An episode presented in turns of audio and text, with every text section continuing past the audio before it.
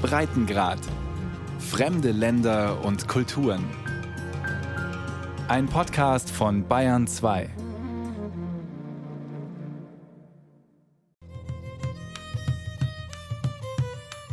Wäre Panama ein Musikinstrument, es wäre eine Trommel.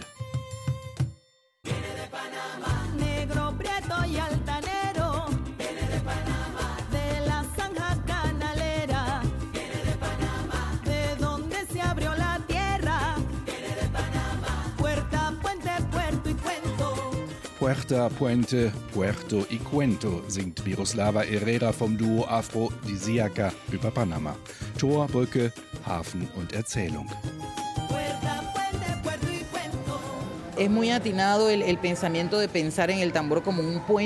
Das trifft es sehr gut, an die Trommel als eine Brücke zu denken, denn sie ist historische, geografische und menschliche Brücke, so wie Panama die natürliche, technologische maritime Brücke.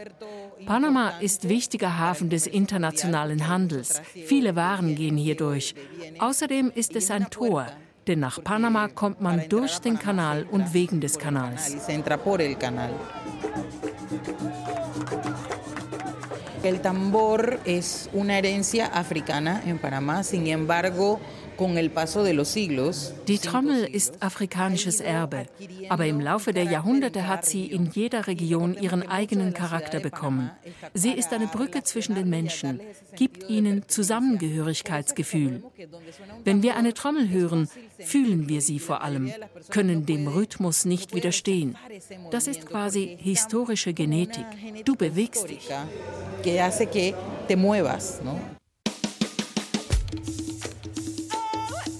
Diese Genetik hat viele Quellen. Einige sprudeln viel länger als 500 Jahre. Indigene Einwohner des heutigen Panama trommelten schon lange, bevor die ersten Europäer an ihre Küsten segelten. Unüberhörbar auf den Plätzen und auf den Fiestas im Landesinnern. Trommeln und Akkordeon. Musik kann eine Brücke sein zwischen Kulturen verschiedener Kontinente, die im kleinen Panama verschmolzen sind. Denn dieses Land mit nur 4,5 Millionen Einwohnern am südlichen Ende Mittelamerikas ist selber eine Brücke in vieler Hinsicht.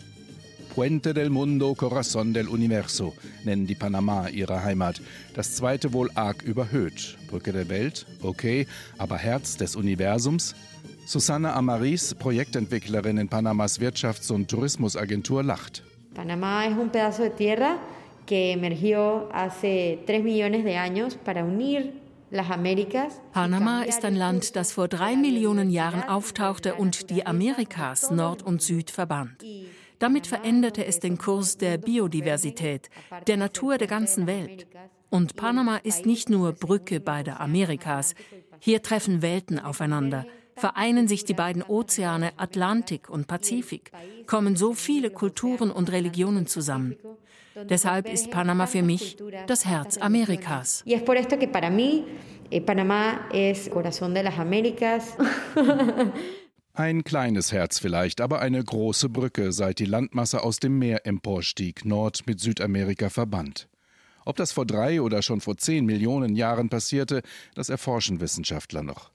Auf jeden Fall lange vor Eröffnung der kanalisierten Globalisierung des Panamakanals. Wobei auch diese künstliche Wasserstraße quasi eine Brücke ist, ein Aquädukt. In den gigantischen Schleusen werden die Schiffe 26 Meter hinaufgehoben. Da oben verläuft die Fahrrinne. 81 Kilometer vom Pazifik bis zum Atlantik, vorbei an der Hauptstadt, durch Dschungel, über einen Stausee, durch eine Schlucht. Aus der Ferne, wenn man das Kanalwasser nicht sehen kann, scheinen aufgetürmte Container oder Kreuzfahrtoberdecks durch die Landschaft zu gleiten. Nach etwa elf Stunden am anderen Ende werden sie dann wieder runtergeschleust, runter von der Landbrücke. Dieser Kanal ist der Stolz des Landes, nach dem Suezkanal die zweitgrößte künstliche Wasserstraße der Welt, ein bedeutender Strich auf dem Globus der Handelsrouten. Abends schimmert vor der Küste von Panama-Stadt eine Lichterkette über den schwarzen Pazifikwellen. Das ist der Stau der Globalisierung. Containerschiffe, Luxusliner und Tanker liegen fest, bewegungslos wie auf einer Stadtautobahn zur Rush Hour. Erst am frühen Morgen werden von der Spitze weg einige vorrücken können und unter der Brücke der Amerikas hindurchgleiten, über die der Verkehr der legendären Straße Panamericana rollt. Nach vielen Stunden, manchmal Tagen Wartezeit können diese gigantischen Lastkamele der Meere endlich durchs Nadelöhr der Handelsschifffahrt, durch den Kanal. Seit dessen Verpachtung an die USA 1999 endete, ist der Nationalstolz und nicht nur für den heimischen Salsa-Star Ruben Blades Symbol Panamas. Ein Symbol mit weltweiter Bedeutung, das sich in barer Münze auszahlt. Mehrere 10.000 Dollar kostet die Passage, über 300.000 Dollar gar für die Giganten der Seefahrt, Container und Kreuzfahrtschiffe. Aber nicht nur diese Transitgebühren bringen Geld in Panamas Staatskasse, unterstreicht der Vertreter der Konrad-Adenauer-Stiftung im Land, Winfried Weck. Panama hat schon eine gewisse Brückenposition inne. Sei das jetzt durch den Kanal selbst, das ist einfach die wichtigste Einnahmequelle des Staates. Nicht nur die Kanalpassage, sondern eben auch zum Beispiel Petroleum, weil hier viele Schiffe auftanken müssen. Und auch Schiffsreparaturen. Also der Kanal selber zieht auch noch ganze Menge an anderen Handels- und Gewinnmöglichkeiten mit sich. Panama ist wirklich ein Hub für einerseits Logistik, nicht nur Container über den Kanal, sondern eben auch über den Flughafen Tocumen. Panama verfügt über eine private Airline, Copper Air, die Gesamtamerika verbindet.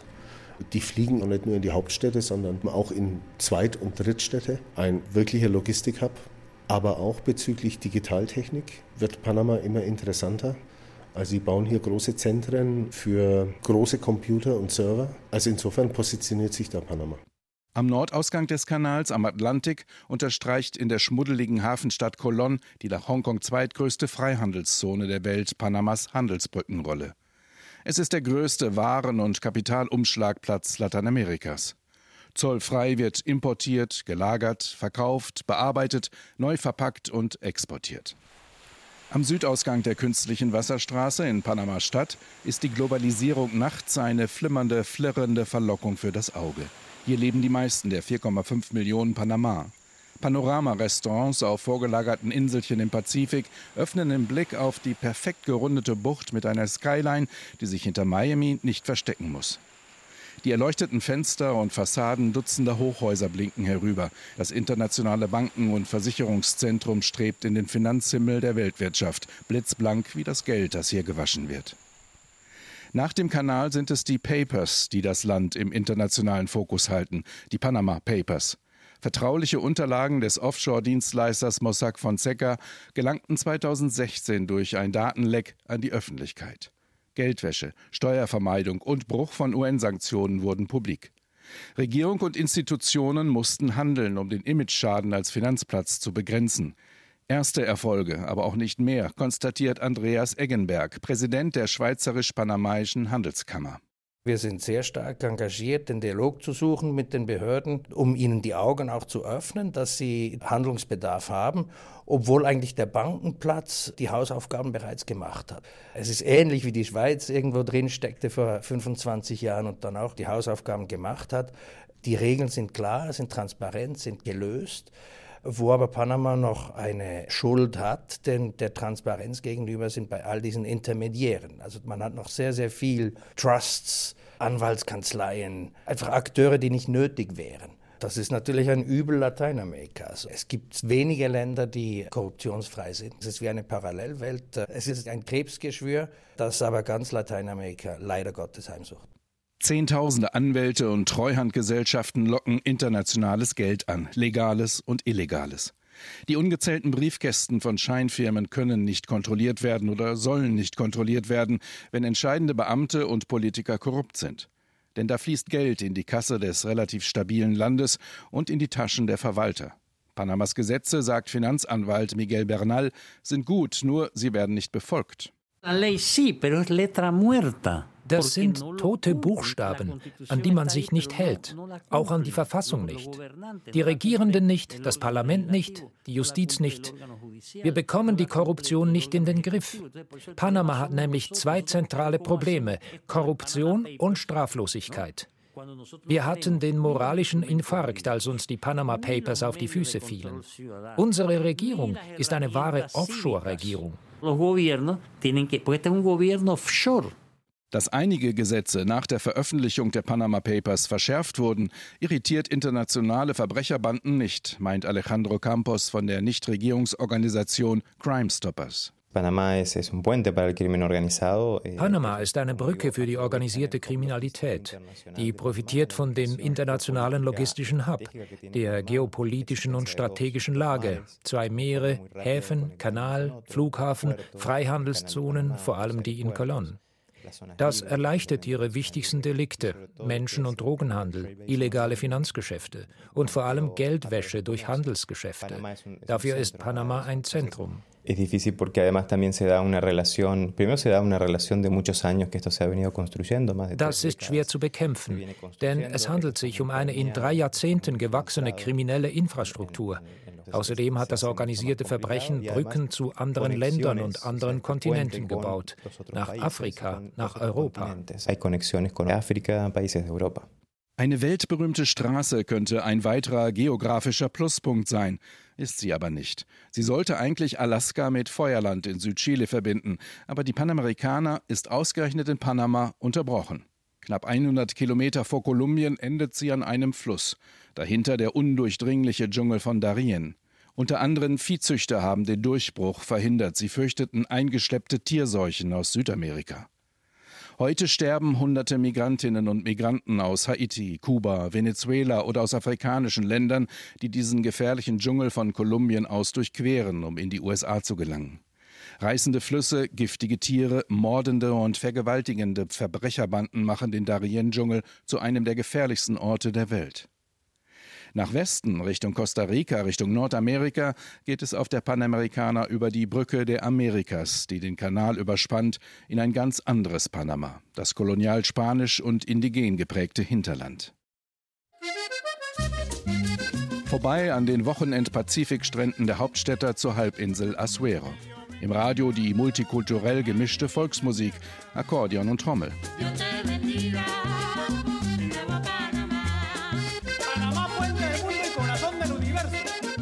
Weideflächen dominieren das Bild, das nur gelegentlich von Reis oder Mais oder Zuckerrohrpflanzungen unterbrochen wird. Die tropischen Wälder sind nahezu restlos abgeholzt. Die Erosion hat eigenartige Kegelhügel hinterlassen. Die Radiowerbung vertont die ländlichen Bedürfnisse. Dünger, Veterinäre, Stiefel und landwirtschaftliche Maschinen werden angepriesen. Vor allem aber Beiles angekündigt. Live-Musik mit Tanz, Wochenendvergnügen. Etwa 60 Prozent der Mangroven Panamas wurden in den letzten 50 Jahren zerstört. Das hügelige Hinterland, ebenfalls weitläufig abgeholzt, ist das Gebiet der Vaqueros, der Cowboys und ihrer Herden. 400.000 Rinder ziehen über Asueros Weiden. 30.000 mittelgroße und kleine Betriebe finden sich hier, nur wenige große, jeweils 50 bis 150 Tiere. Vor der Kolonialisierung gab es die hier nicht. Auf einer Auktion begutachtet einer der großen Viehzüchter die angebotenen Zuchtkühe. Er ist berühmt, vor allem bei Baseballfans in Panama und in den USA. Carlos Lee. Bueno, yo jugué desde los seis años jugué béisbol. Ich heiße Carlo Lee. Seit ich sechs war, habe ich Baseball gespielt. Professionell ab 1999 in der US Major League. 15 Jahre lang. 2013 habe ich aufgehört und widme mich jetzt der Rinderzucht. Hier auf dem Land wurde ich geboren und hier will ich sterben. Baseball hat mir die Rinderzucht ermöglicht, hat das Geld gebracht für die Investitionen.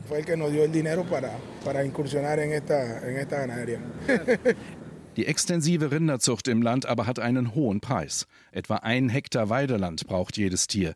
70 Prozent der einst dichten Regenwälder Panamas sind gerodet, viele Flächen durch Erosion unfruchtbar geworden. Das ursprünglich so fruchtbare Land droht zu veröden. Vor allem die junge Generation will dabei nicht tatenlos zusehen, sagt die 28-jährige Jennifer Hernandez. Ja, in meiner Generation ist Aufforstung fast allen wichtig. Die Natur bewahren. Wir wollen ein besseres Land. Wir wollen unser Sandkörnchen beitragen gegen den Klimawandel, zum Beispiel, indem wir Bäume pflanzen. Die vorherigen Generationen dachten, je weniger Bäume sie auf ihrem Land hätten, desto mehr könnten sie produzieren. Mit der Zeit hat sich aber gezeigt, mehr Bäume bedeuten mehr Wasser und Schatten für die Kühe und Rinder. Ich wünsche mir, dass Panama wieder so waldreich wird wie früher, mit großer Biodiversität. Da müssen wir alle dran arbeiten. Nur, andere Leute wollen immer noch zerstören. Panama war immer eine Brücke des Lebens, die es ermöglichte, die Biodiversität in Nord- und Südamerika zu bereichern. Einige Tierarten aus beiden Kontinenten leben in diesem Verbindungsland, Agutis etwa, Tapire oder die Harpie, der kräftigste und einer der größten Greifvögel der Welt. Geschätzt 300.000 Insektenarten sind heimisch. Die panamaische Regierung bekommt bei den Themen Aufforstung, Biodiversität und Klimawandel hochqualifizierte Beratung vom Smithsonian Tropical Research Institute. Es ist die einzige Smithsonian-Forschungseinrichtung außerhalb der USA. Der Grund dafür ist, wenig überraschend, der Kanal. Schon vor 100 Jahren sollten die Wissenschaftler die Auswirkungen der Wasserstraße auf die Natur beobachten.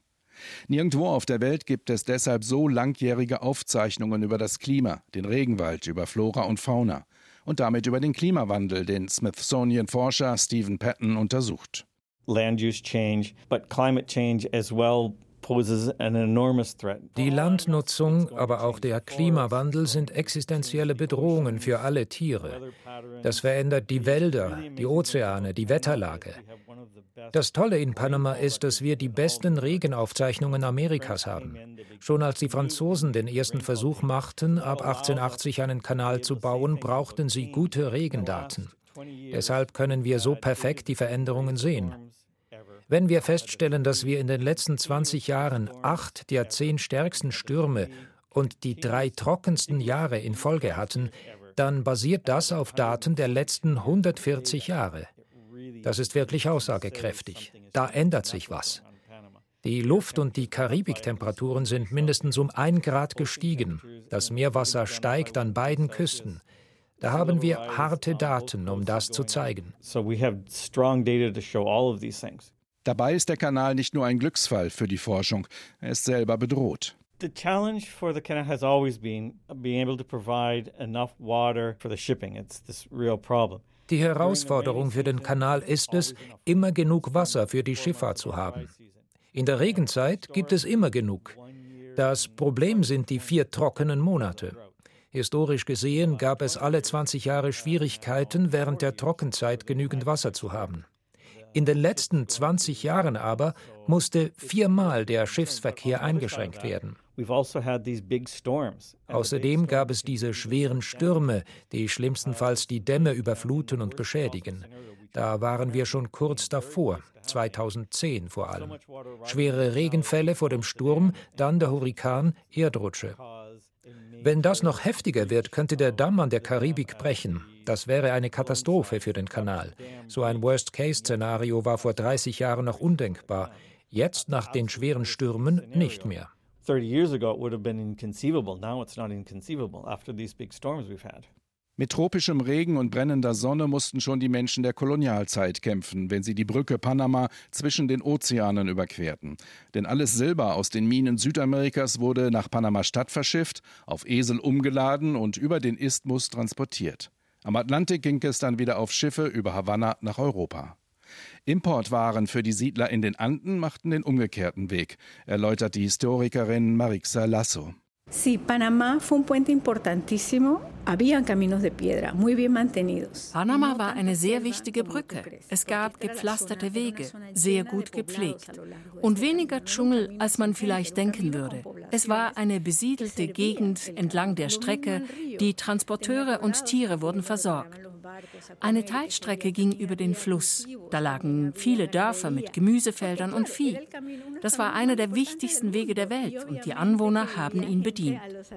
Heute fährt ein Schiff in ein paar Stunden durch den Kanal. Damals dauerte das mehrere Tage. Entweder über den Fluss und dann mit Eseln oder eine andere Strecke nur über Land, der Camino Real, der Königsweg von Portobelo nach Panama-Stadt. Die Handelsbrücke Panama gab es also schon Jahrhunderte vor dem Kanalbau. Der Königsweg ist noch heute begehbar. Reichtümer durchquerten das Land, aber nur Panama-Stadt erblühte. Geblieben ist die extreme Ungleichheit im Land. Einige sehr reiche, viele arme Menschen. Statistisch gesehen hat Panama eines der höchsten Pro-Kopf-Einkommen Lateinamerikas. Aber 28 Prozent der Panama sind arm, sagt der Politologe Harry Brown. Panama gehört weltweit zu den Ländern mit der größten Ungleichheit. Im lateinamerikanischen Vergleich generiert Panama sehr viel Reichtum, aber dieser ist eben sehr schlecht verteilt. Ökonomen sagen, die Einkünfte des Kanals ermöglicht es dem Staat, die Wohlhabenden kaum zu besteuern. Private Investitionen werden durch die Steuerfreiheit angezogen. Das erzeugt Ungleichheit. Es un modelo, el puente de las Américas tiene ventajas y desventajas. Dieses Modell als Brücke der Amerikas hat somit Vor- und Nachteile. Wir müssen der Idee der Brücke einen neuen Sinn geben. Diese Brücke ist nicht perfekt, sie ist kaputt. Wir müssen die Brücke reparieren. Die Verwerfungen spüren vor allem die Minderheiten im Land, die etwa 15 Prozent Schwarzen und 12 Prozent Indigenen. Viele stehen im Schatten der Brücke, gehören zu den untersten Einkommensschichten. Dabei ist nichts schwarz oder weiß, sagt die afro-panamaische Sängerin Miroslava Herrera vom Duo Afro Disiaca. Aquí en Panamá la multiculturalidad tiene siglos. Die Multikultur in Panama ist Jahrhunderte alt. Lange bevor die Spanier kamen, zogen die Menschen nach Süden und nach Norden durch Panama. Dann kamen Spanier, englische Piraten, US-Goldsucher, Peruaner. Für den Kanalbau vor allem Menschen von den Antillen. Auch hatte Kolumbien immer großen Einfluss auf uns. Und jeder hat etwas eingebracht in die panamaische Identität. Diese Multikultur lebt im Viertel, auf der Straße. Selbst ich kann nicht sagen, ich bin 100% Afro. Ich habe auch weiße, chinesische, karibische Vorfahren. Panama sein ist nicht so oder so. Es gibt viele Variationen und die ändern sich ständig.